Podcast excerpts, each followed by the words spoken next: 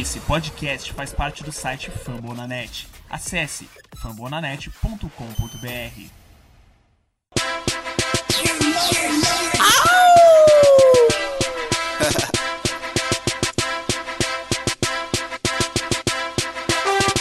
For all my Philadelphia Eagle fans, players, staff, supporters, investors, haters. Got pride. We Eagles, but we got the heart of a lion.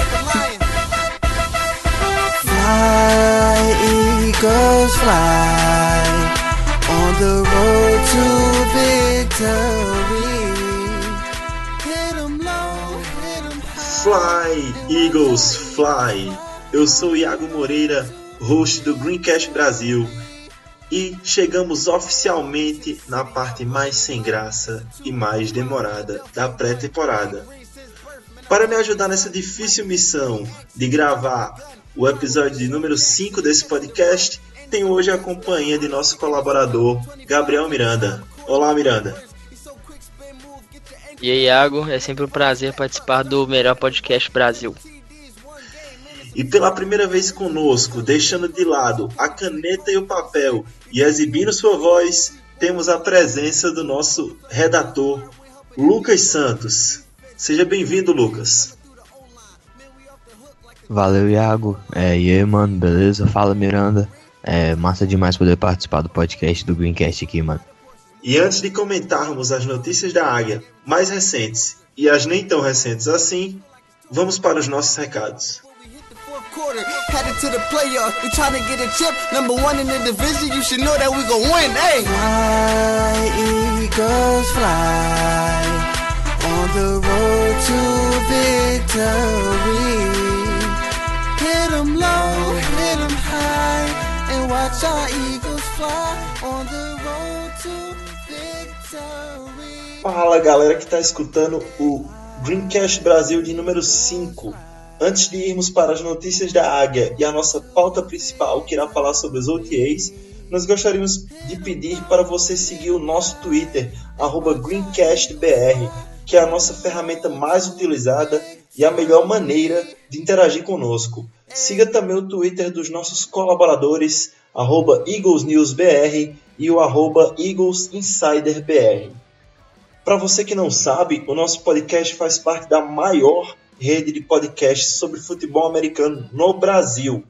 É a rede Fumble na Net, que conta com os podcasts Black Yellow BR, falando sobre os Steelers, conta com Casa do Corvo, falando sobre o Baltimore Ravens, Colts Brasil, que fala sobre o Colts, Go Saints, falando sobre o Saints, o Gold Rush BR, falando sobre o 49ers, o Raiders Brasil, o Lambeau Leapers, falando sobre o Packers, e o Big Blue Podcast, falando sobre o New York Giants. Então nós queríamos pedir para você também seguir o Fumble na Net no Twitter, que é arroba Fumble na Net, e acessar www.fumblenanet.com.br. Deixe seu comentário na nossa seção do site Fumble na Net. É muito importante para o nosso crescimento. Comente sobre o episódio que você escutou, dê sua sugestão, sua opinião e também não esqueça de dar um review através do app que você está escutando o nosso podcast. Cinco estrelas sempre vão nos ajudar a aumentar o alcance dos nossos programas. E se você, torcedor, tem vontade de fazer parte da equipe do Greencast, envie um e-mail para a gente. O nosso contato é greencastbr.gmail.com. Nós estamos precisando de editores, revisores, e se você acredita que tem algum talento que pode contribuir para a melhoria do nosso podcast, não hesite em nos enviar um e-mail. O Lucas Santos fez isso, falou conosco e hoje faz parte da nossa equipe e está redigindo artigos super legais que você pode encontrar lá no Fambonanet. Caso você também tenha alguma dúvida, sugestão ou crítica, é só falar. Estamos sempre tentando responder a todos e melhorar no nosso podcast. Agora, antes de começar a falarmos sobre os OTAs, vamos para as notícias da Águia.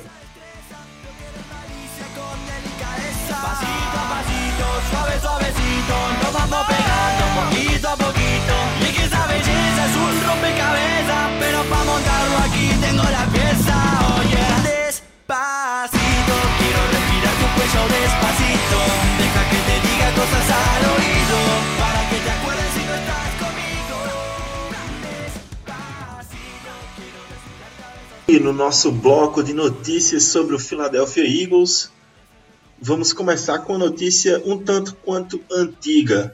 Logo após a gravação do Greencast número 4, que foi no dia 12 de maio, o Eagles anunciou no dia 17 de maio a contratação do running back LeGarrette Blount, que estava no New England Patriots. O contrato do running back é de um ano e pode chegar até 2,8 milhões de dólares com incentivos. Blount vem para ser o running back número 1 um do Eagles. O que vocês acharam dessa contratação?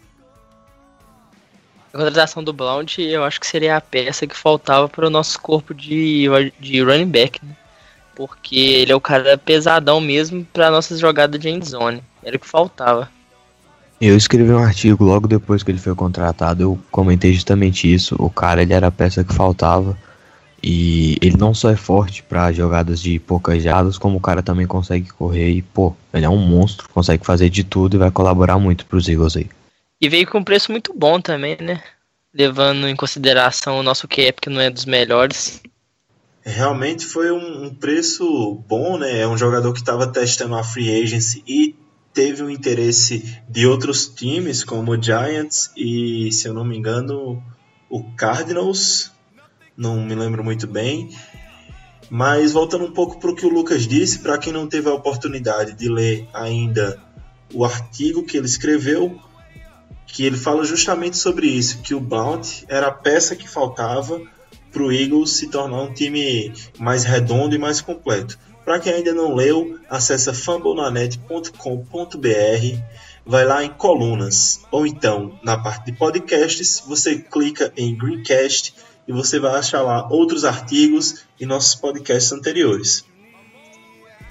Continuando com nossas notícias, o Eagles dispensou o undrafted free agent Charles Walker.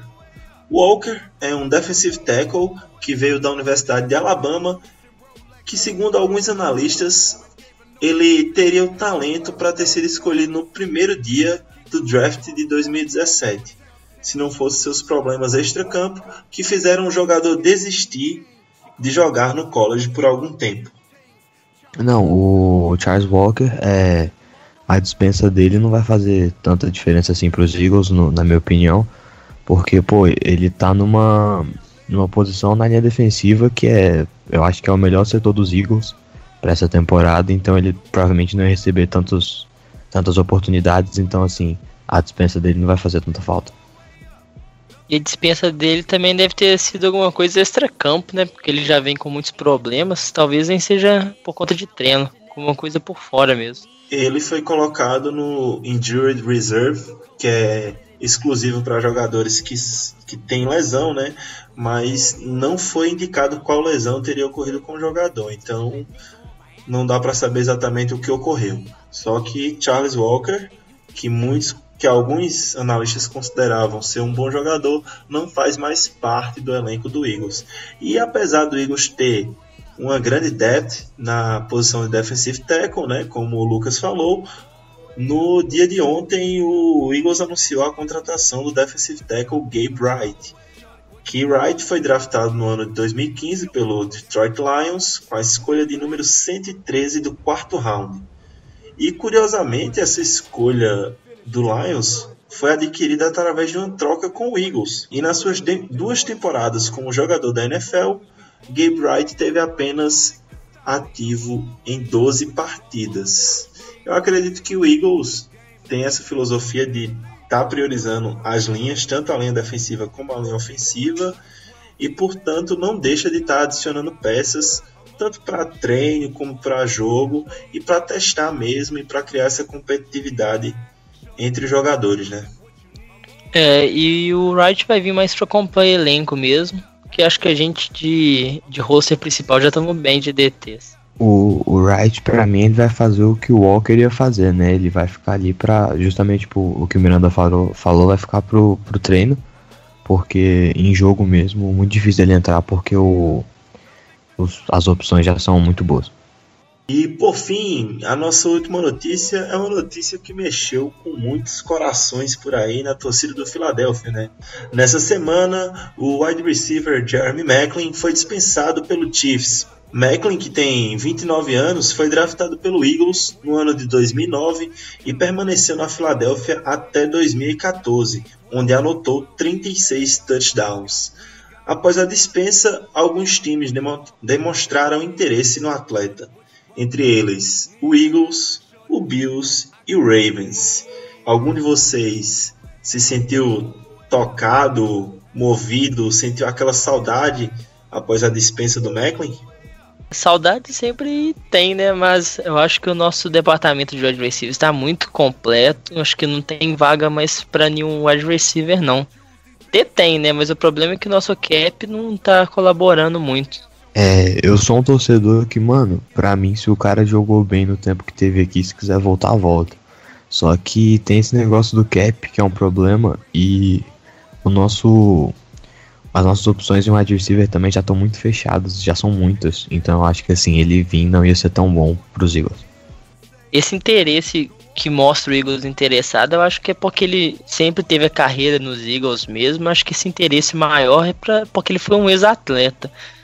E a chance maior dele eu acho que é para ele pro Bills, porque tem o, o McCoy também, que é um parceiro dele, que tá no Bills, ele tá fazendo de tudo pro McLean ir pra lá. E uma questão interessante é que é, vem muito na memória do, do torcedor do Eagles, porque o Macklin teve suas melhores temporadas jogando pelo time da Filadélfia, né? E isso ativa um, uma memória afetiva do torcedor e o torcedor fica nessa vontade de trazer o Macklin, mas eu concordo com vocês. Talvez o cap não seja nenhum problema tão grande, porque os jogadores que são dispensados nessa altura da pré-temporada, no mês de junho, costumam receber contratos bem abaixo daquele que eles vinham daquilo que eles vinham recebendo, né? Por exemplo, o Macklin tem um contrato de mais de 10 milhões por ano mas vai ser bem capaz que ele possa receber algo em torno de 5, quem sabe 6 milhões para esse ano de 2017. E esses 5 milhões o Eagles tem sobrando de acordo com a NFLPA, né? Mas eu não acredito que ele venha para o Eagles, apesar do time ter demonstrado interesse, justamente pelo fato de nós termos muitos wide receivers interessantes já no elenco e a produtividade do Macklin ter caído muito nos dois últimos anos em, em Kansas City, juntamente com algumas lesões, né? Eu não sei se seria tão interessante assim, mas também não acharia ruim ou algum absurdo caso o acordo viesse a, a ser feito entre Eagles e Jeremy Macklin. Vem que, vai que ele acaba, sei lá, aceitando uma proposta de 100 milhões no ano. Não sei. Vamos esperar os próximos capítulos, sabe? É aquela história que a gente falou muito no Greencast 04 e no 03, que falou sobre free agency e draft, que talento nunca é demais, né, velho? Você pode ter 10 wide receivers bons, se você tem outro cara bom, pode trazer. Se você tem uma condição de trazer, vai estimular a competição no elenco, vai um cara aprende com o outro, muito daquilo que o, o Agolo falou, né, de você aprender com jogadores mais velhos e que tem, tem talento é importante. E só fazendo uma observação sobre o Macklin, é, eu vi muito torcedor dos Eagles, principalmente lá fora, né, nos Estados Unidos, falando que a solução era cortar o Egola e trazer o Macklin. E assim, só para comentar aqui, eu acho que vocês partilham essa opinião, não é o melhor pro time, porque o Egola a gente vai falar mais pra frente dele, porque nos, nas, nos treinos agora ele tá jogando bem. Só que tem a questão do dinheiro também, porque cortar o Regular agora ia dar um prejuízo pra gente. E ele também tem mais anos na carreira, ele ainda pode surpreender todo mundo aí e jogar bem. Essas especulações sempre acontecem, né? Eu também vi essa questão de cortar o Regular, vi a questão também, alguns opinaram que deveria trocar o Jordan Matthews para abrir espaço no cap para trazer o Macklin. Mas é muito difícil da gente tentar adivinhar algo eu mesmo seria contra a troca do Jordan Matthews. Eu e o Miranda somos defensores do Matthews. Isso já ficou evidente em outros podcasts. E pelo que o Agolon ainda pode vir a, a ser para o Eagles, eu não faria, não mandaria o Agolon embora. Eu acho que o único lugar que o Macklin teria possibilidade de entrar seria no lugar do Smith.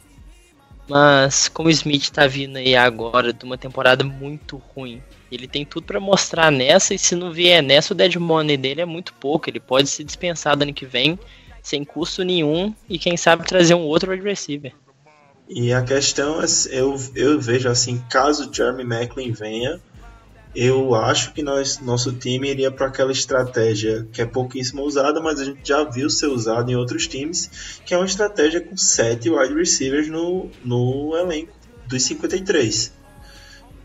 Porque, pelo que a gente vem vendo, o time realmente acredita em Jordan Matthews, o time realmente acredita em Nelson Aguilar, Torrey Smith. Ou seja, não seria interessante dispensar esses caras depois de tudo que tem sido feito durante a off-season. Mas para a gente não se alongar muito nessa questão das notícias, né? Isso está tudo no campo da especulação. No dia que a gente soltar esse podcast, o Macklin vai lá e vai assinar com o Buffalo Bills, a gente já sabe disso. É... Vamos para a nossa pauta principal.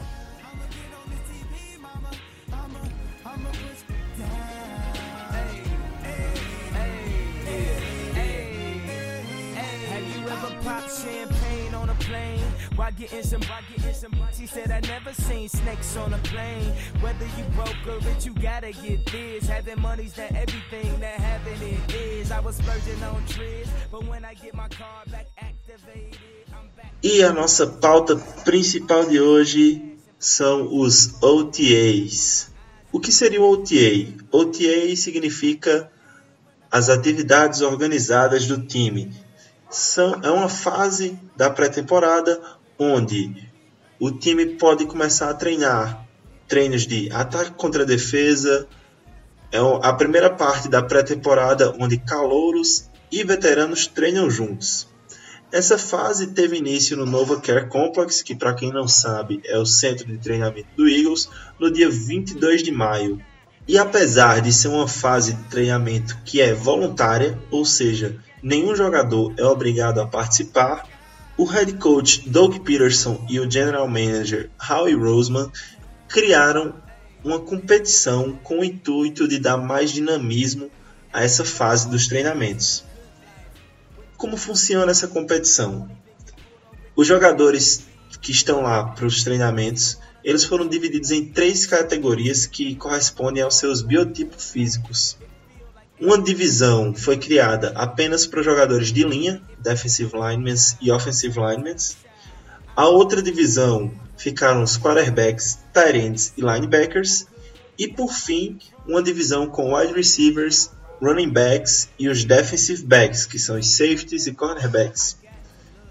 E essa competição justamente faz com que a cada treino, seja um treino na sala de ginástica, seja um treino em campo, os jogadores sejam avaliados e recebam uma pontuação para o treino executado naquele dia. E toda semana, o melhor jogador, o jogador que tiver mais pontos de cada divisão dessa que a gente citou aqui, ganha um prêmio.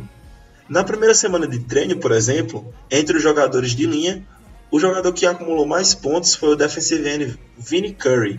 Já na divisão que conta com os linebackers, tight ends e quarterbacks, os vencedores foram os linebackers Nadia Good e Michael Kendricks. E por fim, na divisão onde ficam os wide receivers, running backs e defensive backs, os destaques da primeira semana de treinamento foi o wide receiver Alshon Jeffrey e o safety Malcolm Jenkins. E aí, meus comentaristas do Greencast, como é que vocês avaliam essa competição que o Peterson criou entre os jogadores? Vocês acham que é algo saudável, que vem para trazer um dinamismo maior nesse, nessa fase que é muito esnobada por alguns, por ser voluntária?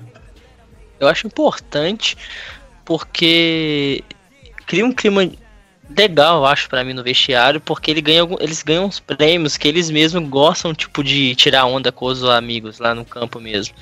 Tipo, escutar a música que eles querem, botar o time inteiro escutar a música que eles querem. E eu acho isso bem saudável. E boa notícia que a gente teve jogadores de linha, o melhor foi o Vini Curry. Muito boa, porque ele é um jogador que tem um puta salário e não rende. mostra que ele tem vontade para esse ano. E para running back também o Michael Kendricks, mesmo estando meio fora do time, ele tá mostrando que tá querendo jogar pelo menos. E de wide receiver, o Jeffrey é um monstro, não precisa nem comentar, o cara quer ganhar sempre. E Malcolm Jenks, né, não tem nem o que falar, top 5 safety nosso.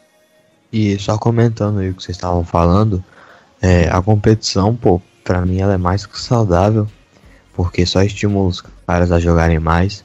E repetindo, dando ênfase no que o Miranda falou, ver que o Vinny Curry e o Michael Kendrick estão assim tão bem é bom para todo mundo, porque o Michael Kendrick estava com rumor de troca e o Vinny Curry, todo mundo critica o salário do cara. Então, assim, é bom saber que os caras estão vindo com uma vontade maior para esse ano e, pô, com o novo time que a gente tem, é, a gente tem de tudo para ir. E uma última observação: se você quer saber mais sobre o sistema de competição que instalaram lá, é, o Iago escreveu um artigo muito bom lá pro site do Fambonanet. Mesmo esquema do outro artigo, você procura lá sobre o, as competições no, nos Organized Team Activities. Só para reforçar um pouco do que o Lucas falou, ambos os artigos vão estar na descrição deste episódio aqui com hiperlink, ou seja, é só você clicar que você vai conseguir ler o artigo, né? Se você não, não compreendeu tão bem o que a gente está falando aqui sobre essa competição que foi criada nos OTAs do Eagles, é só você ler o artigo que lá tem explicando tudo direitinho, como funciona e qual é o objetivo do Doug Peterson, né?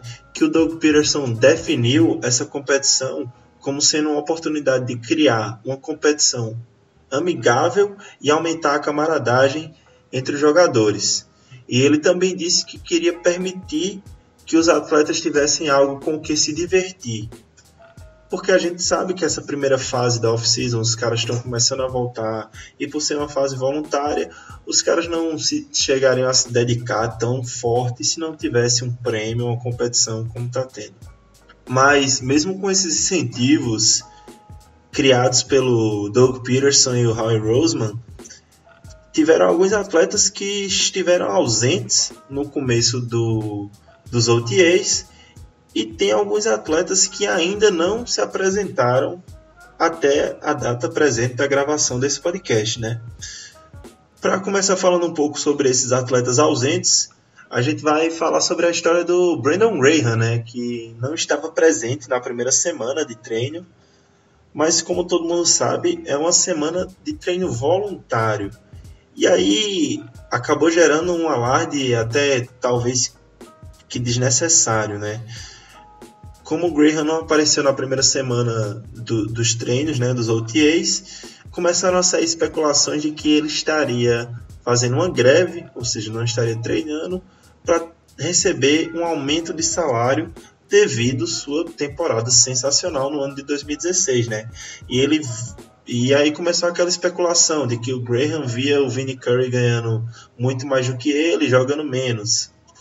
Só que logo após todas essas especulações serem feitas, o Graham foi ao Twitter desmentir, dizendo que estaria presente na semana seguinte na Filadélfia e que estava apenas passando uma semana com a sua família em Detroit.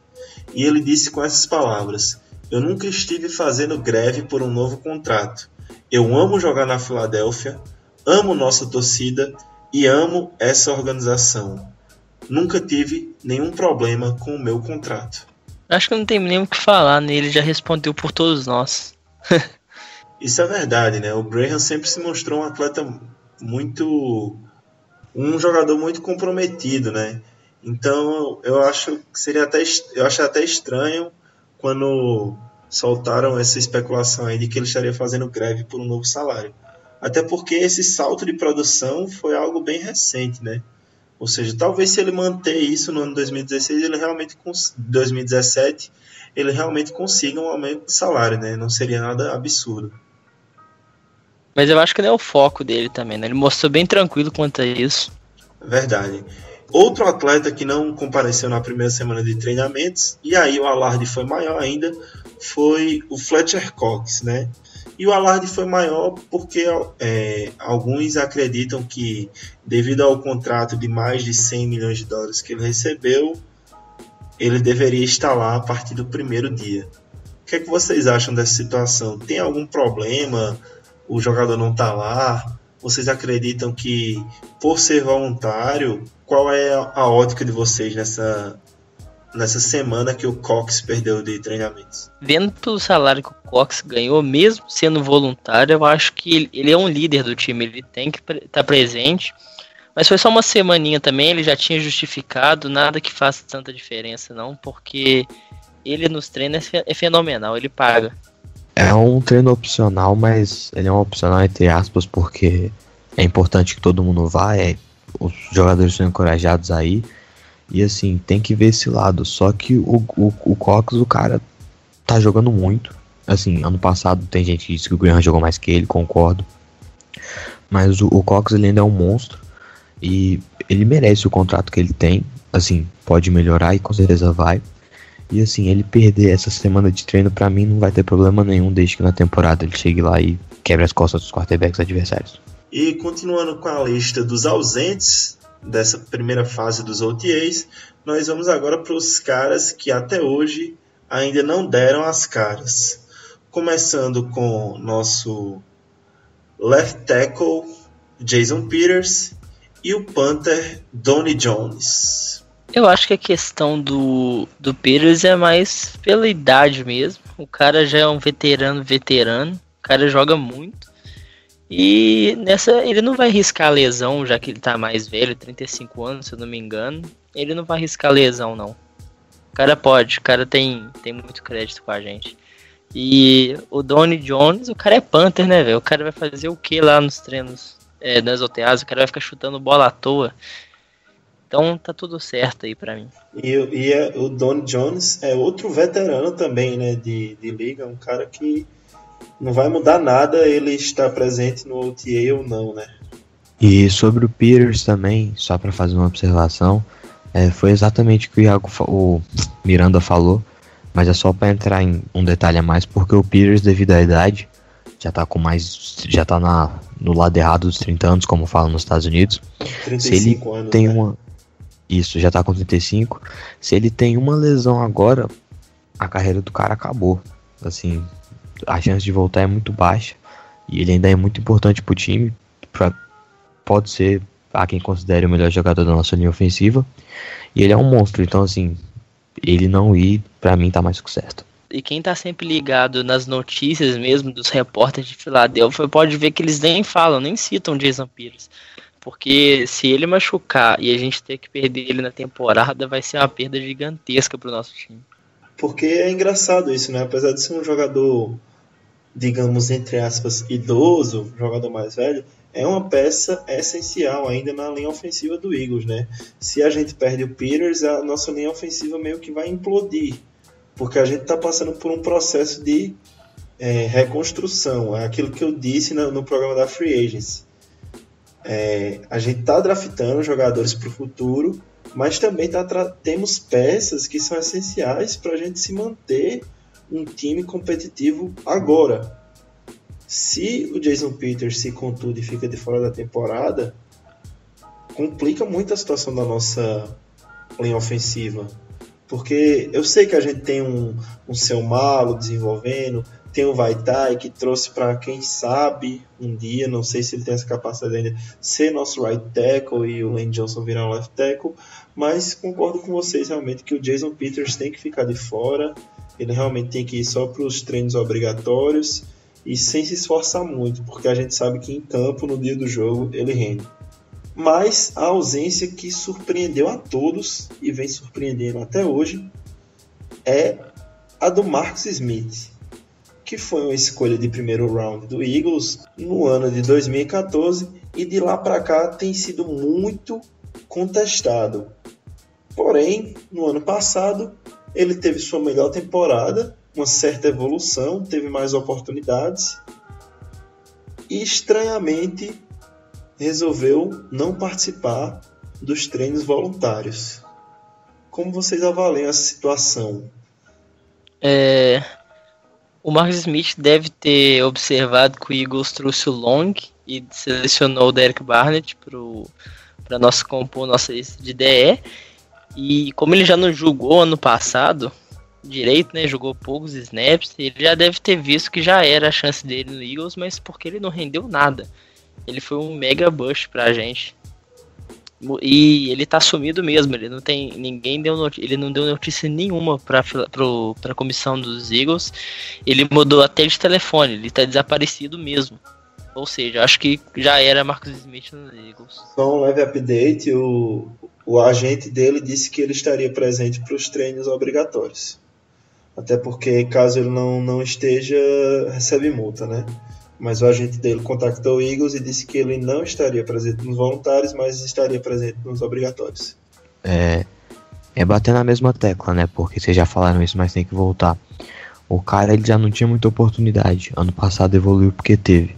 Os Eagles trouxeram o Derek Barnett e o Chris Long, que são dois jogadores melhores do que ele e que vão compor a rotação ali no defensive end. Então ele viu que a chance dele ia ser quase zero. Ele ia jogar bem pouco e arregou ao invés de tentar ganhar a vaga. Ele também vai jogar bem pouco porque ele não rende, ele não faz por merecer. Ele estava sendo uma peça ali porque nossa DE, os nossos DEs ano passado, tirando o DE nosso, o Graham, ninguém estava rendendo tão bem, né? Por isso que ele teve mais chances, mas mesmo assim não surpreendeu nada. Como uma escolha de first pick, então. Eu discordo um pouco do Miranda agora, assim. Eu acho que realmente teve uma evolução perceptível do Marcus Smith, mas que, como o Lucas falou, é, ele teve medo da competição. Mas a minha pergunta para vocês é que, caramba, se você já é um jogador contestado, mas você está começando a ter uma evolução, se o time vai e traz novas peças para a mesma posição que a sua. Se eu fosse esse jogador, meu pensamento era de estar tá lá no Nova Care Complex no primeiro dia do treinamento, para no treinamento eu tentar mostrar que eu mereço estar ali, que eu posso jogar no mesmo nível desses caras, tá ligado? Pelo menos o meu pensamento é esse, é de lutar pelo meu, pelo meu lugar no elenco e não de apenas tacar o foda-se e deixar de lado. Não sei se vocês concordam comigo.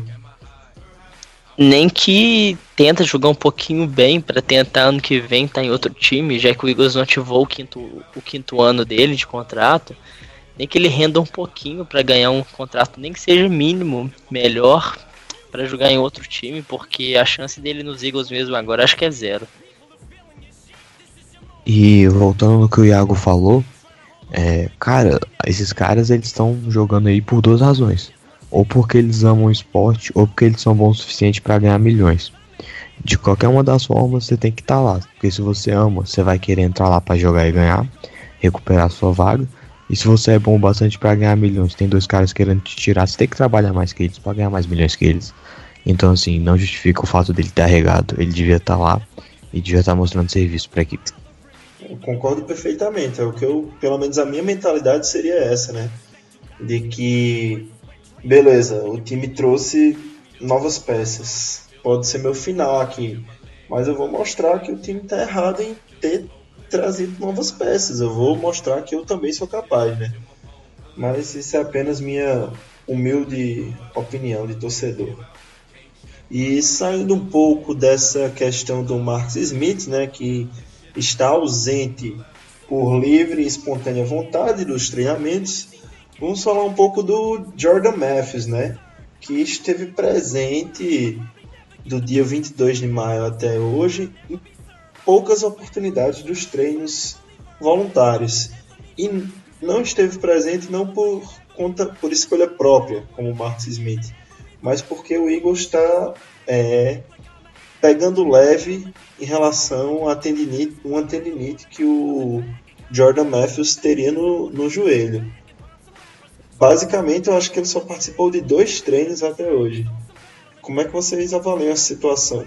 O Jordan Matthews, para mim, vai ser muito importante essa temporada, porque ele vai realmente jogar na sua posição e vamos ter muitos alvos bons para dividir snap, de foco, essas coisas. Então, para mim, ele vai render e não tem que arriscar agora. Tem que deixar ele parado mesmo até ficar 100% para ver se ele, ele também tá fazendo isso porque ele quer, eu creio eu que ele quer continuar em Filadélfia com esse crescimento do time e para ganhar um novo contrato já esse ano.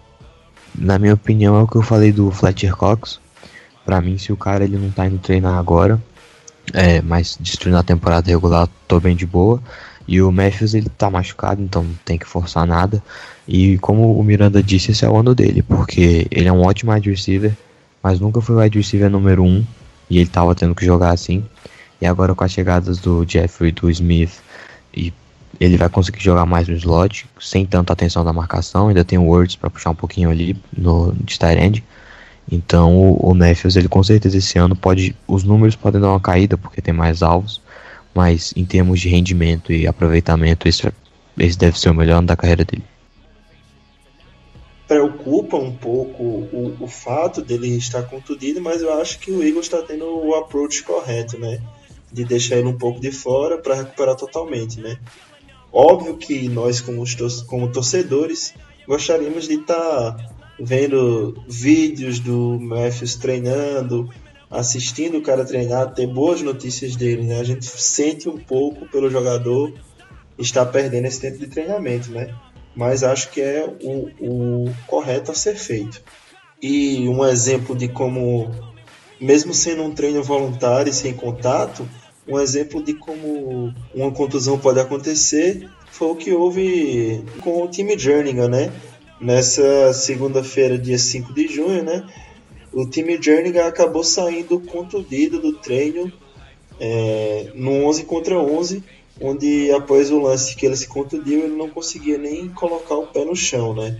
Saiu com auxílio de um dos treinadores do Eagles e foi para a sala médica do Nova Care Complex. É preocupante uma situação como essa, né? A gente espera que não tenha sido nada grave. Até o presente momento, o que se sabe é que foi uma torção, ou seja, a recuperação deve ser rápida, no máximo duas semanas, mas ainda não temos mais esclarecimentos. Eu acho que é para evitar situações como essa que o Jordan Matthews e o Jason Peters não estão treinando nessa fase de treinos voluntários. A boa notícia, né, que como não foi falado ainda, não deve ser nada grave. Deve ter sido apenas uma torção. Eu acho que ele deve ficar fora agora das OTAs é, por causa de prevenção mesmo. E deve voltar agora dia 15, com os minicamps mandatórios, é, obrigatórios, né? Pra é, continuar os treinos, já que ele estava vindo tão bem. Quando ele é, se contundiu, ele tinha conseguido um sec ao lado do Cox. E vai ser uma dupla sensacional. Tem que ficar parado mesmo recuperar 100%. Então, como vocês falaram, o lado bom é que foi só uma torção, até o presente momento é o que a gente sabe. Então, como disse Miranda, até os training camps ele tá bom. Então, tá tudo ótimo. E só uma ressalva assim que não cabe muito bem aqui, mas foi porque o Miranda falou, não é que dupla, é que quarteto, que sexteto, que todo mundo que tá na nossa defensive line esse ano, porque ela vai, provavelmente vai ser uma top 5 da NFL porque ela tá muito boa. E foi muito pertinente isso que o Miranda falou, que o grande destaque desse, um dos grandes destaques desse, desse training camp tem sido a, a, nossa defensive line, né? A gente vai falar um pouco isso mais na frente, mas a gente fica um pouco triste pela contusão do Jernigan justamente por isso, porque a linha defensiva vinha treinando muito bem e surpreendendo todo mundo, né? Pelo menos nos treinos abertos mas acho que nos treinos fechados também, porque o Jim Schwartz falou muito disso na sua coletiva de imprensa, né? E um dos jogadores dessa linha defensiva que vem surpreendendo nesses treinos, né? Que vem mostrando produtividade nos treinos, apesar de ser treinos sem contato, toda essa questão de não estar com equipamento completo, mas que vem mostrando qualidade durante os treinos é o Vini Curry, que teve uma temporada de 2016 muito abaixo do esperado, né? Foi uma temporada fraquíssima. Mas, por conveniência ou não, o Vini Curry teria uma justificativa para isso, né? Logo antes de começar os OTAs, o Vini Curry deu uma declaração dizendo que jogou boa parte da temporada de 2016 com a contusão no joelho, e ele disse que acredita que 2017 será de uma produção bem melhor para ele. O Curry, que tinha vindo de um 2015 muito bom, né? Tanto que ganhou o salário que tem. É... Com 16, com 2016 tão abaixo e desde o começo de treino de 2017 ele tá jogando tão bem, os destaques da linha, pode até ser que ele esteja machucado. Eu não sei, a gente não vai saber, porque ele não, ninguém vai saber, vamos acreditar nele. Que ele deve ter mesmo machucado, porque ele jogou muito abaixo da média. E 2017, nesses treinos, ele já tá se mostrando bem melhor. É boa notícia pra nossa DL, que vai ter uma rotação muito boa. E falando sobre o Curry, é, eu acho que assim, essa vai ser uma temporada que a produção dele vai ter que ser analisada mais pelo assistindo o jogo do que vendo os números. Porque ele não vai estar titular. Então, com certeza vão ter uma queda, não vão ser números astronômicos. Mas, como ele está treinando muito bem, falou que estava machucado, eu acredito nele. Eu acho que esse ano ele vai ter uma melhora muito boa e vai contribuir pra caramba pra nossa defensive line. Um dos, maiores, um dos maiores erros cometidos em relação a defensive ends é você olhar diretamente para os stats, né? Porque os stats oficiais da NFL só mostram o número de sec. E se você der uma pesquisada maior, tem outras coisas que o defensive end faz que demonstram produtividade, como o QB hurry e o QB hit, né? Que é você fazer o QB apressar o lançamento ou você bater, encostar no QB, mas não ser configurado um sec, né? Ou seja, tem que realmente analisar tudo isso e não só o número de secs. E já que ele vai estar tá, além na rotação entre os tantos defensive ends que temos para essa temporada. O nosso time é composto por muita rotação no deficiente. É, mas a gente não tem ainda quem seria o titular ao lado do Graham, né? Poderia ser ainda o Barnett, o Long ou o Curry mesmo. A gente ainda não consegue analisar quem que vai ser o starter. E só fazendo uma observação, voltando ao que o Iago estava falando das estatísticas, é, um exemplo disso foi o, o Graham, que nessa última temporada teve 5.5 sacks, mas eu fui ver umas tapes do cara esses dias e ele é absurdo. E, e tinha jogos que o que ele conseguia fazer saía sem sacks, ou saía com um sack, mas tinha potencial para ter tido três. Teve um jogo impressionante, não deixava o quarterback ter paz. Então, assim, tem que olhar, não ficar muito apegado aos stats, porque é um problema para a maioria dos fãs do esporte que só olha para stat, que é justificar um cara por isso. Isso não tô justificando o ano passado do Curry, que realmente foi horrível. Assim, horrível não, mas abaixo do esperado. E mas só para dizer que esse negócio de stats é um erro, porque por exemplo, o Graham ano passado teve um ano muito bom que as stats escondem. E outra coisa que pode trazer mais essa habilidade de conseguir chegar no quarterback pro time, não só pro Graham ou pro Curry, é a evolução do nosso front seven, né? Hoje, para esse ano de 2017, nós vamos ter um front seven mais evoluído do que o do ano passado. É, é uma posição que cansa muito de jogar defensive end, porque muitas vezes você está parando corrida, em outra oportunidade já é um pass rush, ou seja, cansa bastante. E eu acho que essa rotação vai beneficiar os números do Eagles e vai beneficiar os números de alguns jogadores. Pode ser, eu acredito que essa temporada o Graham consiga chegar na marca de 10 sacks tranquilamente. Tanto porque a nossa DL está muito forte em todos os lados agora. Porque o ano passado a gente não tinha um tipo, a gente jogava mais com um lado forte. O Logan não conseguia fazer pressão em quarterback e o Barve vinha muito mal nos jogos. Então, esse ano com certeza vai dar um up de todos os lados. E na minha opinião, se fosse ter um starter, para mim vai ser Graham e com certeza acho que o, o Vinny Curry vai ser o outro starter. Talvez com o quinto, quarto jogo, o Barnett vindo rendendo, ele consiga ser o titular.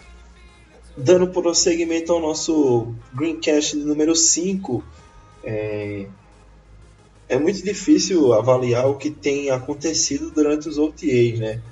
Porque não tem uma transmissão. Até hoje a gente não conseguiu nenhuma transmissão ao vivo de todo o treino. A gente consegue muito vídeos é, de cenas de algumas poucas jogadas, lives de 20, no máximo 30 minutos, mostrando alguns drills raramente não fazem live dos 11 contra 11 nem dos 7 contra 7. Mas diante das informações que a gente tem obtido, das análises de alguns repórteres que a gente sabe que é, são caras confiáveis e de vídeos também, nós vamos tentar passar para o torcedor do Eagles, quem tem sido até o momento de agora os destaques positivos e negativos desses OTAs, né? E começando pelos destaques positivos, vamos falar de um cara que tem sido uma grande decepção para o time, mas que para essa temporada de 2017, para o começo dessa off-season, parece ter mudado muito sua mentalidade de jogo e isso já vem refletindo durante os OTAs. Nelson Aguilar. É, com a nossa vinda do nosso novo treinador de, de wide receiver, né? Ele tá botando o Agolor para jogar mesmo, ele tá tentando tirar essa habilidade dentro dele. Ele conseguiu fazer muitas boas recepções já, com pouquíssimos drops. Eu não sei quantos foram, mas foram bem poucos. E tá tentando colocar ele para jogar porque o Agolor tem habilidade. O Aguilar pra esses OTAs, o cara tá outra pessoa. É, não só em termos de jogo, assim, que tá pegando mais bola, que tá mais dedicado, a mentalidade do cara mudou e tu, muito disso graças ao Mike Crow, né, que é o novo técnico de wide receivers do, dos Eagles. E o que ele tá sendo capaz de fazer com o Aguilar é impressionante. É, se você torcedor que tá ouvindo agora já desistiu do Aguilar, dá mais um ou dois anos para ele que um dia vai. Vamos ter fé, porque enquanto ele estiver nos Eagles, a gente tem que torcer pro cara render, porque ele foi uma escolha de primeira rodada então o talento tá lá, falta só ele começar a usar. E essa questão da mudança de mentalidade é perceptível nas coletivas do Nelson Aguilar, né? Ele tá adotando um novo approach em relação ao jogo, né? É um approach onde ele acredita mais nele. É, nas entrevistas mesmo, ele, nas entrevistas mesmo, ele tem dito duas declarações interessantes. A primeira foi em relação a imitar jogadores que são bons. O que ele quis dizer com isso? Ele disse que com o Alshon Jeffrey ali, com o Torrey Smith ali, ele tem novas referências para tentar, através de assistir essas referências ao lado dele e com essas referências sendo mentores para ele, ele tentar desenvolver e melhorar e conseguir refletir esse talento que a gente sabe que ele tem, né? E outra declaração interessante dele foi que, quando perguntado sobre a questão de ficar no elenco dos 53, de ser selecionado ou não, ele disse que não era nisso que ele pensava, mas sim que ele queria ser o melhor jogador do time e que para ser para ele ser o melhor jogador do time ele teria que demonstrar isso. E demonstrando isso, a vaga dele estaria, pra, é, estaria garantida, né? Ou seja, a gente percebe que é um Agolor mais confiante, é um, um Agolor mais é, se importando menos com essa opinião da imprensa que tenta muito colocar ele para baixo. A gente sabe como a imprensa da Filadélfia é, é uma imprensa realmente muito derrotista e que pega muito no, no pé dos jogadores. Então, os caras estavam. Os caras sabem que ele não vai ser cortado por conta do contrato. Mas aí os caras estavam considerando a possibilidade de ele não ser nem selecionado pro, pro time principal. E vai lá e faz uma pergunta dessa na cara do jogador. Isso é para deixar o jogador mal, mas a gente percebe que essa mudança de mentalidade dele vem ajudando ele, né? E último comentário sobre ele, só para bater nas minhas teclas de novo, mas é, essa mentalidade nova só tá refletindo no jogo dele e o cara só tem a melhorar, então acho que esse ano o Eggler vai ter outro ano assim, outro ano não, vai ter finalmente um bom ano em termos de aproveitamento e, e o tanto que ele vai ser usado. E se, quando a gente acompanha os tweets e os, os comentários sobre os OTAs, a gente percebe como ele está sendo explorado pelo Ents, né? O Ents está tentando dar confiança para ele. É, a gente vê que ele já fez catch difícil na sideline, ele conseguiu queimar o Jalen Mills numa rota gol e marcar um touchdown nos treinos. Ou seja, é um jogador que o grupo está tentando fazer com que ele se sinta mais confortável.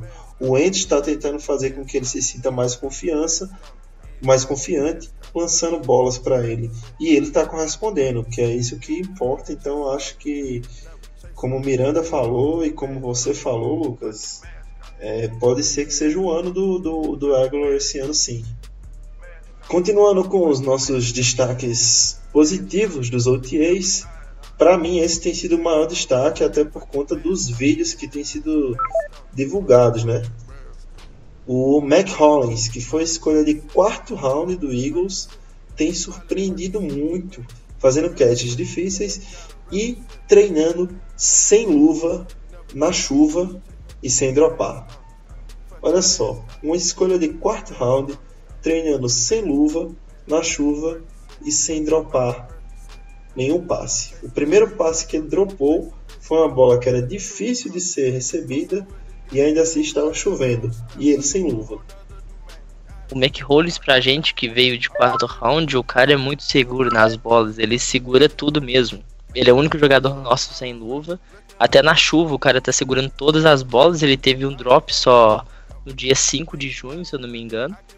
Mas acontece, o primeiro drop do cara, primeiro treino como jogador da NFL mesmo, é assim, e ele fez um, uma recepção é, quicando a bola e pegando ela no finalzinho da endzone, arrastando o pé, foi surpreendente. A gente não viu esse jogador dos Eagles. E o nosso upgrade na, no grupo de wide receiver vai ser monstruoso do ano passado para esse ano, com certeza. Lembrando que a gente tinha o 29 melhor grupo de wide receiver da NFL, ou seja, nossa senhora. É uma surpresa incrível, né? A gente falou disso no Greencast sobre o draft que a gente esperava que o Mac Hollins fosse ser um cara que era só aquela deep threat, que ia ser muito usado no special teams, mas pelo que ele vem demonstrando, uma capacidade, uma habilidade incrível de receber a bola, fazendo recepções difíceis. Pode ser que ele seja um nosso wide receiver titular no futuro, né? E eu acho que o time vai dar muitas oportunidades para ele esse ano ainda, né? O cara vem demonstrando um futebol muito bom, uma habilidade muito consistente. Espero que ele continue assim e transmita isso para dentro de campo nos jogos. É, ele que veio meio que a torcida não conhecia, o pessoal ficou muito meio que chateado no, é, com a escolha dele, né? Porque tinha outras escolhas de wide receiver talvez melhor, mas para mim ele tá sendo o mais impressionante mesmo, que tá jogando mais é, gostei muito dessa escolha. É, comentando sobre o, Mac Hollins, ele foi para mim a maior surpresa do, do OTA, assim, depois do Egolor, porque eu vi ele treinando e todo mundo que eu vi só elogiou o cara, falou que ele é seguro, falou que ele tá segurando bem os passos que estão vindo nele. Então, assim, eu só tenho elogios pra ele até o momento. E eu quero ver como é que vai ser mais pra frente nos minicamps, na pre-season e na temporada mesmo para ver como é que ele vai estar, tá, se ele vai poder contribuir pro time no nível que ele tá agora. E dos draftados, outro que vem não surpreendendo, eu diria, mas que vem mostrando uma produtividade boa nos treinos voluntários é nossa escolha de primeiro round, o Derek Barnett, né? Foi muito elogiado pelo Jim Schwartz nesses primeiros dias de treinamento e vem sendo sólido, né? eu acho que é o que todo mundo esperava, porque é um jogador que foi muito sólido, que teve uma produção altíssima no college e que eu espero que vai ter uma produção muito boa também na NFL. É, o Derek Barnett, para mim, ele não vai ser decepção, porque ele já teve estatísticas imensas no college. O cara vai vir contribuir muito pra gente. E tá mostrando é, produ produção em, todos, em outras posições também, como no time especial. Ele tá treinando o time especial muito bem. E vai dar super certo o nosso time, com certeza. É, sobre o Barné, o cara, assim, torcedor gosta de se iludir, né? Então a comparação com o Red White já foi feita. Assim, óbvio, porque ele quebrou o recorde do Red White em sexo vindo do college. E ele é um cara que eu gosto muito. Assim, eu gostei muito da contratação dele, ele tem caráter joga muito. E uma coisa que eu gostei de ver nesses OTAs é que ele no, no college era muito criticado, porque quando ele ia atrás do, quarter, do quarterback, ele só tinha basicamente um movimento, né, que era tentar ir mais rápido que o defensor e ir na força. E se o defensor conseguia segurar ele a velocidade, é, o Barnett ficava praticamente nulo naquela jogada, e isso era um problema. E assim, vendo tape isso acontecia constantemente. E a sugestão que davam, até que eu, eu via muitos especialistas darem, era que ele conseguisse começar a usar um contra-ataque, né? Assim, a partir do momento que o defensor viu que o cara tá vindo e parou ele, ele dá um giro, ele tenta fazer alguma outra coisa. E um dos movimentos que ele tá fazendo muito bem nos OTAs, tipo, melhorando muito, é essa questão do giro. Então ele tá mostrando vontade de melhorar. Ele deve ter tomado um puxão de orelha, mas com certeza tá querendo melhorar e com certeza vai ser um monstro pros Eagles. E eu espero que ele vire nosso titular na linha defensiva ainda nessa temporada. Dando prosseguimento aos nossos destaques positivos, esse não vai ser uma surpresa para ninguém, porque é justamente o que todo mundo esperava. Alshon Jeffrey. Ah, esse a gente não tem nem que comentar, porque o cara é um monstro, o cara tá jogando muito, muito mesmo no, nas UTAs. É, a comissão técnica dos Eagles comentou que tá de cara, vamos falar assim, tá de cara com tanto que ele joga. Ele joga muito mesmo. É, eu não me prolongar muito no Jeffrey, porque acho que todo mundo já sabe, já tinha que esperar isso dele. Mas o cara, ele fisicamente, ele é absurdo. Ele é alto, ele é forte, ele é rápido. E ele também é um alvo seguro. E uma das coisas que mais me impressiona nele é a vontade que ele tem de ganhar e o relacionamento que ele já desenvolveu com o Carson Wentz. Pô, coisa mais importante que essa não tem. Então o cara com certeza vai destruir esse ano. E ele é o melhor receiver em termos de talento puro que os Eagles têm em um bom tempo. E para quem não sabe, para quem não sabe, os repórteres que cobrem os OTAs informaram que o Jeffrey protagonizou a jogada mais bonita de todos os OTAs até agora, né? Que foi uma recepção contestada pelo Russell Douglas, que ele fez a recepção e foi um touchdown num, num treinamento de 11 contra 11, né? De ataque contra defesa. E a outra parte dessa cena, né, que foi o Russell Douglas, que infelizmente para ele foi batido pelo Alshon Jeffrey, mas isso não é nenhum demérito, né, porque o Alshon Jeffrey é um jogador e tanto, e o Douglas é apenas um rookie, é o nosso último destaque positivo individual, né, é o Russell Douglas.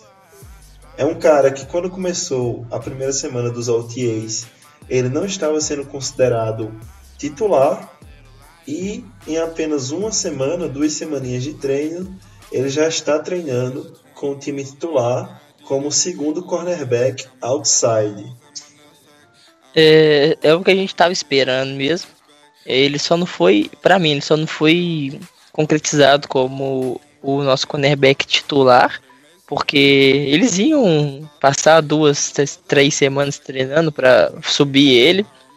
E eu acho que ele só não, ser, só não vai ser o nosso wide receiver, é, o, desculpa, o nosso cornerback 1 por causa dele ser Hulk. Vão deixar o Robson lá também para mostrar o que, que, veio. Mas com certeza o Rasul com o Jones vai ser a nossa dupla de cornerback titulares nessa temporada mais pra frente. Só uma coisa antes de qualquer outra coisa. Um abraço pro meu amigo e nosso analista Will, o maior fã e defensor do Russell Douglas. É o cara que está mais feliz quando sai todas as notícias sobre o Azul. E eu realmente já confiava na opinião do Will e agora eu confio muito mais. O Russell Douglas e o Sidney Jones são muito bons. O Jones infelizmente está machucado, né? Vai perder metade da temporada no mínimo. Mas com certeza são a dupla do futuro, assim, se tudo correr como esperado. E o Douglas, eu tô gostando muito de ver o cara, porque primeiro que ele já tá marcando o Alshon Jeffrey. Então, assim, isso sendo o pedido da diretoria, vontade dele, talento dele, não importa o que for, o fato dele já tá ali, tá fazendo um trabalho bom igual ele tá fazendo, já é ânimo. E o cara, você vê que ele tem vontade de estar ali, de estar melhorando, e é o que o, o Miranda falou, ele é um novato, então ele não vai ser nosso cornerback 1, mas com certeza tem potencial para se tornar e só tem a melhorar e eu gosto pra caramba desse cara. O que o pessoal vai pode ver é ele ser queimado algumas vezes, mas isso é coisa de calor e porque ele tá marcando o Alshon Jeffrey, isso é normal de ver. Mas em geral ele tá treinando muito bem, tanto que ele tá subindo é, na titularidade dos Eagles. E pro pessoal não assustar agora no começo, ele tomar algumas bolas, mas porque ele tá marcando realmente é, wide receivers muito forte. Mas não tem nem para que se assustar também, porque se você vê como ele é um jogador resiliente, né?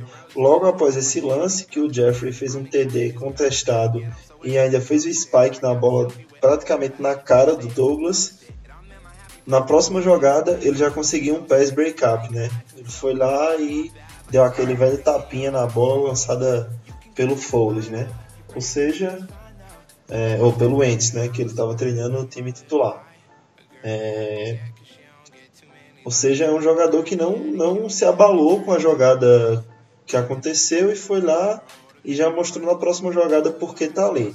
E para fechar, e para fechar Só citar aqui, só citar uma menção aqui que é um ponto até positivo do, do Nathan Gary, que é um, é late round muito de quinto round. O cara conseguiu pegar, tá jogando muito bem na posição do Kendricks. Talvez o Kendricks ano que vem, ou esse próprio esse ano já não fique. É, o Nathan tá jogando muito bem e já conseguiu uma interceptação em cima do Foles. É uma boa notícia porque o, Car o, o Kendricks vai liberar um cap, um cap bom pra gente, tendo uma peça como o Nathan que consegue até jogar melhor que o Kendricks na- naquela posição. É, vamos esperar para ver se ele realmente vai jogar melhor, mas eu tenho boas, boas expectativas pro Nathan Gary também, né? A gente falou muito disso no programa do draft e fico feliz de ver que ele tá rendendo, né? Conseguiu interceptação, que pode ser um dos fortes dele, né? Já que ele jogava de defensive back no, na, no college. E por fim, o último destaque positivo desses OTAs tem sido a nossa defensive line, né? Que com a chegada de Tim Jernigan, Chris Long, Derek Barnett, tem sido algo absurdo. Os repórteres têm falado várias vezes o quanto a linha defensiva está chegando rápido no backfield, o quanto a linha defensiva tem treinado bem. E eu acho que isso não é nenhuma surpresa, porque realmente a gente tem uma das melhores linhas defensivas da NFL nesse presente momento. É, o nosso time é bem focado nas linhas, né? Estamos vindo com muitos reforços para OL quanto para DL. E a nossa DL tá, tá magnífica. E pessoal todo se dando o máximo, muitos, muitos jogadores para rotacionar bem. Com certeza eu acho que nesse ano o destaque vai ser a nossa DL. É, eu comentei mais cedo no podcast que pra mim a nossa DL podia chegar no top 5. E assim, dependendo do tanto que os caras quiserem jogarem com a evolução do Barnett mesmo, pode subir mais que isso, alcançar voos mais altos. E a defensive line tá muito boa. E eu acho que assim, a nossa defesa, em geral, ela já é muito boa. E o problema dela nos últimos anos tem sido a- os cornerbacks, né? Não vou falar secundária porque o McLeod e o Jenkins têm feito tão fazendo um bom trabalho. Mas pensar que agora com uma DL melhor, apressando mais o quarterback e com os reforços no- nos cornerbacks que vão ter mais tempo para pensar e são melhores, é, eu não vejo porque não só a DL, mas a defesa não vai melhorar e se tornar uma das melhores da NFL. E fechando assim a análise de todos os destaques positivos dessas duas semanas de OTAs, né? Parece que nosso time realmente conseguiu evoluir em todas as posições. Eu fico muito feliz com isso, né?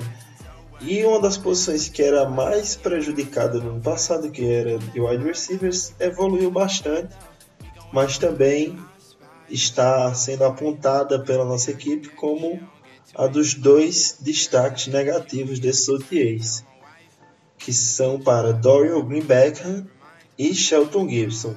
Eu queria falar um pouco antes de Shelton Gibson, né? Para mim essa tem sido a pior surpresa, né? Por que surpresa? Shelton Gibson ele foi classificado como o wide receiver mais confiável para lançamentos de mais de 20 jardas na NCAA. Foram 17 targets e 17 recepções. Ele não dropou nenhuma bola. Porém, em duas semanas de treinos com a camisa dos Eagles, ele tem se mostrado um verdadeiro dropador. Uma mãozinha de bloco de cimento. O cara não está segurando bola nos drills individuais. O cara não está conseguindo segurar a bola nos drills ataque contra defesa. E aí, o que é que vocês acham? A gente tem que se preocupar com o Shelton Gibson ou vocês acham que é tudo uma questão de adaptação e evolução?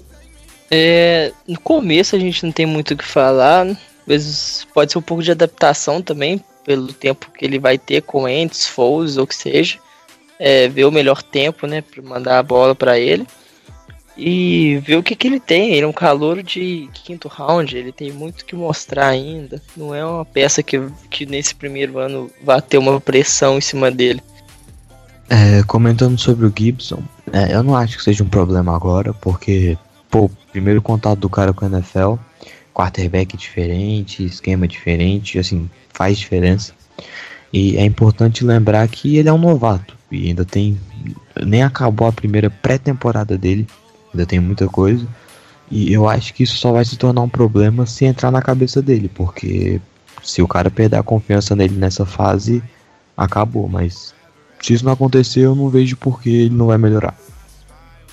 Mas ele com certeza é, é o maior destaque negativo, porque os tapes que a gente via dele quando ele foi draftado, a gente ficou muito ripado com ele. Ele fazia muitas jogadas longas e no primeiro treino que a gente viu de, é, ao vivo dele, ele dropou uma bola. A gente já, porra, não é possível. A gente tava tão feliz com esse cara, ele já tá jogando tão mal. Mas vamos ver como é que ele vai ser no mandatório camp. Não, e, e não só isso, mas ele, o fato dele ser a maior decepção se dá porque eu acho que ninguém esperava muita coisa do Greenback. É, já vou puxar aqui pra ele, né? Seu primeiro a comentar. Esse cara, ele. Eu só tive confiança nele quando eu soube que ele ia pros Eagles, porque eu vi que ele era alto. E então assim, pra você ter uma ideia, isso foi o máximo, porque em campo o cara nunca mostrou nada. E ele.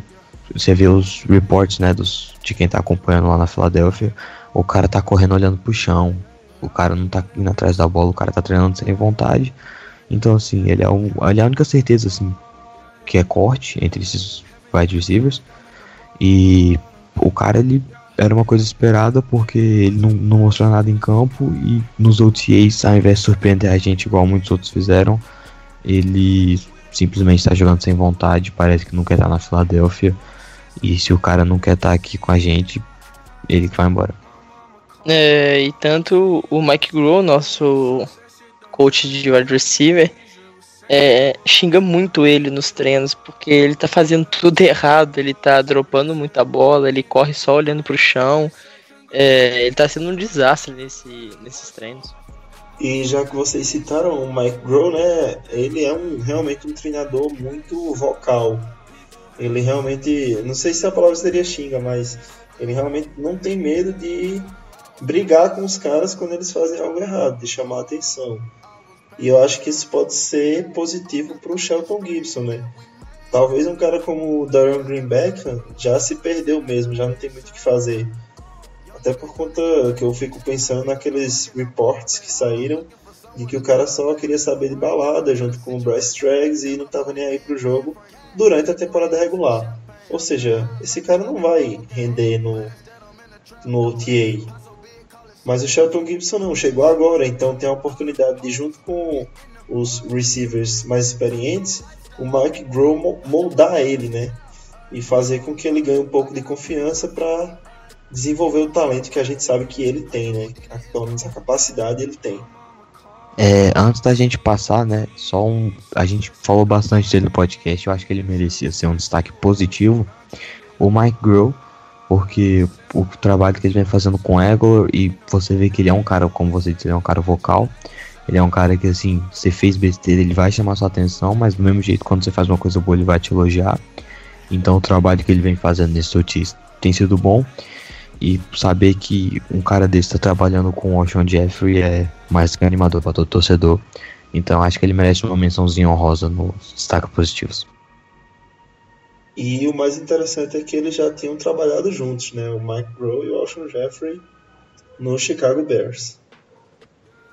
É, foi muito bom analisar esses destaques positivos e negativos, essas lesões do começo desse, dessa pré-temporada, né?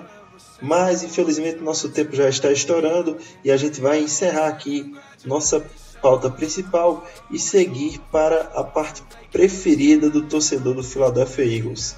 É o nosso mailbox.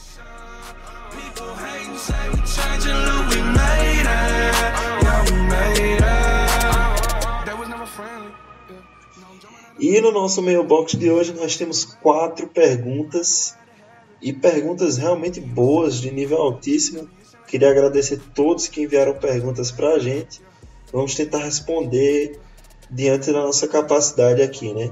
A primeira pergunta vem do Augusto Sherman, que é um cara que eu gosto muito, muito gente boa, que tem sempre opiniões sensatas e mandou uma pergunta sensacional. Ele pergunta sobre a contratação do Foles e ele diz assim: o papel do Foles é realmente de ser o mentor do Wentz ou é plano B imediato do time em caso de alguma queda de produtividade do menino Deus Ruivo, já que o antigo QB do Eagles poderia ser starter em alguma outra equipe da NFL.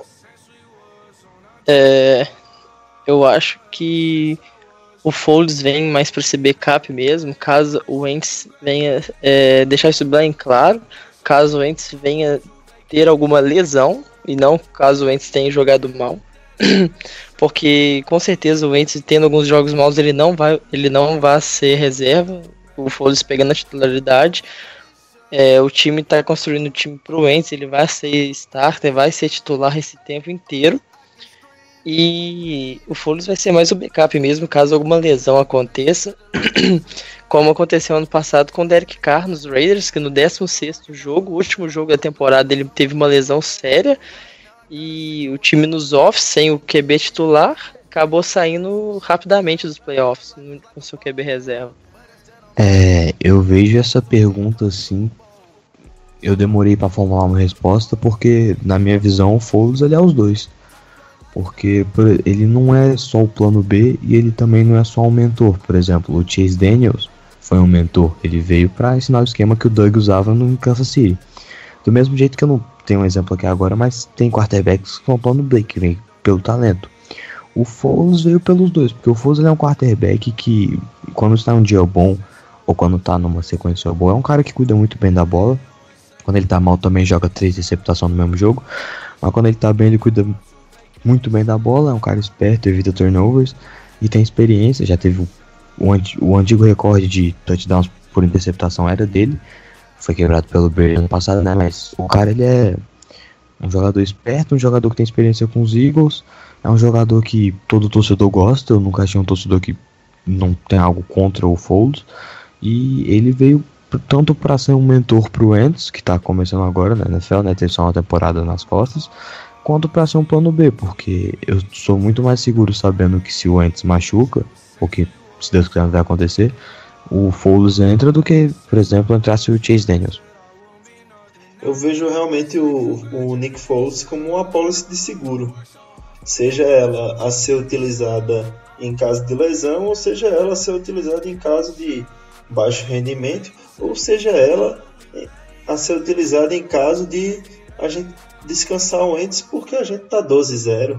Então, eu, eu não eu sou muito mais tranquilo, como o Lucas falou, em ter o Nick Foles como backup do que ter Chase Daniel como backup. A gente sabe como, como a liga é um jogo truncado. A gente viu que teve um, um jogo na temporada passada que o Wentz teve que sair para fazer protocolo de concussão e durante alguns minutos o Chase Daniel jogou, velho. E foi um Deus nos acuda, né? Ele fez um passe que foi praticamente um, um soltou a bola na mão do, do running back e ganhou algumas jardas ali, né? Mas eu acredito que a gente está muito mais seguro tendo o Nick Foles como backup. Até porque tem uma identificação muito maior com o Philadelphia Eagles também, né? Tem essa questão. Muito obrigado, Sherman, pela sua pergunta. Espero que a gente tenha respondido de uma forma clara e tenha atingido aquilo que você desejou. A nossa segunda pergunta vem do Guilherme Paglia e ele pergunta: Jeremy Macklin ou Eric Decker seria realmente uma boa opção, considerando cap, curto, longo e médio prazo? Eu vou responder essa, e a gente meio que já respondeu durante o podcast também, então vamos tentar não nos alongar tanto. Eu não acredito que sejam opções viáveis, até porque a gente já tem um grupo mais sólido de, de wide receivers agora e não vejo necessidade em tentar trazer algum desses dois jogadores para o Eagles. É, só reforçar como eu falei, eu não vejo o Eagles mais com, com need em wide receiver. E com certeza Macklin ou, ou Decker para mim vai pedir um, um contrato alto que a gente não, não tá precisando pagar, a gente não tem uma need ainda em cima deles. Mas se vier, seja bem-vindo. Deixando claro que o, o Macklin, acho que a torcida aceitaria muito mais fácil, né, por conta da história. Não, e só batendo na mesma tecla que todo mundo bateu aqui, só pra gente encerrar logo isso. É, a gente não acha, nenhum de nós acha uma opção viável, mas é o que o Iago disse mas no começo do podcast, talento nunca é demais. Então assim, se um dos dois vier, com certeza ninguém vai achar ruim porque é mais talento para a posição de wide receiver. Caso seja uma negociação justa, né? Ninguém quer ver o Macklin sendo overpaid ou o Eric Decker sendo overpaid, né? Então, a gente sabe que isso geralmente não é um problema, né? O Howie Roseman é um cara que sabe lidar muito bem com os contratos. Mas caso venham, é isso mesmo. O talento nunca é demais, mas como o Miranda falou, não há necessidade, portanto não, não concordaria. E até porque ambos não seriam opções a longo prazo. E a gente já tem um pequeno problema com essa questão de curto prazo, né? Muitos contratos de um ano, que a gente vai falar sobre isso na questão enviada sobre o Luiz Alexandre de Palmas no Tocantins, que mandou, mandou a, a seguinte pergunta: Com essas contratações mais importantes, sendo de contratos de apenas um ano, o Eagles realmente está pensando no futuro da franquia ou está apostando alto no imediatismo? Eu creio que não é nenhum nem outro. Eu, eu creio que assim o pensamento da diretoria do, do Howie Roseman, do Jeff Lurie, do Joe Douglas é sim de construir um time do futuro, de trazer peças para construir o time do Carson Wentz. Mas eles não querem fazer isso a todo custo, como o Browns faz, trocando várias picks, mandando um monte de jogador embora. Eles querem montar uma franquia do futuro, mas manter o time competitivo, com chances de ganhar todos os anos, enquanto desenvolve.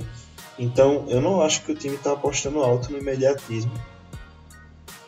Acho sim que o time está construindo no futuro, mas sem esquecer do presente. Não quer que passe vexame de jogar uma temporada e ficar 0-16, um, uma vitória, duas vitórias. É um time que está tá pensando no futuro e está pensando também no presente.